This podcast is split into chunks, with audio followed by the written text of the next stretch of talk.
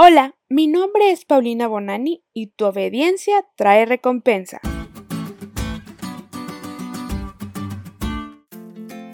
Observa a tu alrededor. La falta de respeto hacia la autoridad probablemente nunca haya sido un gran problema al nivel que está hoy en día. Aparentemente se pone peor todos los días y el desorden en general parece estar también creciendo en una escala mundial. No hace falta irnos muy lejos. Desde que comenzó la pandemia del coronavirus, muchas personas no han querido seguir las reglas de la nueva normalidad.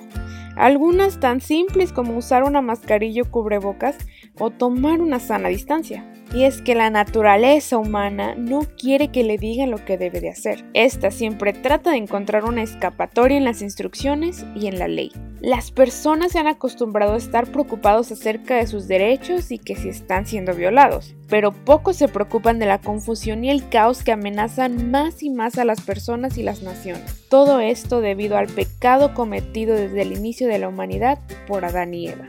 Como hemos estado estudiando esta semana, Dios siempre ha tenido buenas y perfectas intenciones para con la raza humana. Desde la creación, Él esperaba que nosotros aprendiéramos de lo maravilloso que era el mundo cuando recién se creó, y nos dio igualdad de oportunidades para dicho aprendizaje. En su divina autoridad, nos dio instrucciones claras y precisas que debíamos cumplir para poder ser felices.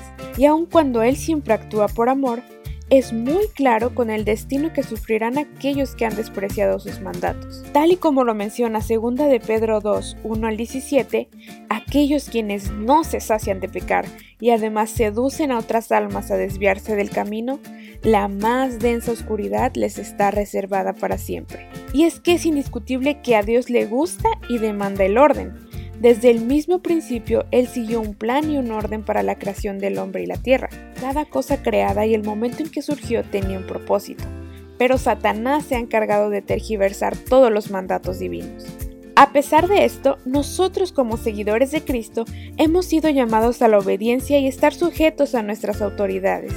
En primer lugar a Dios, como supremo hacedor del mundo y el universo, y después a nuestros dirigentes terrenales, siempre y cuando estos también sean fieles al Señor.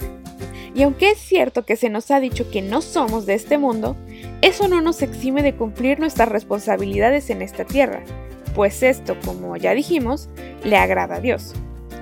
Él es justo y nos ha prometido librarnos de la tentación y de la destrucción si nosotros obedecemos, tal y como lo hizo con Lot en Sodoma y Gomorra, o como con Noé y su familia después del diluvio. Solo hace falta que creamos en su promesa y nos dispongamos de todo corazón a obedecer su divina autoridad y a ser testigos de su poder a las naciones por amor.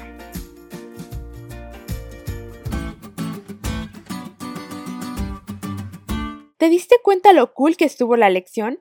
No te olvides de leerla y de compartir este podcast. Es todo por hoy, pero mañana tendremos otra oportunidad de estudiar juntos.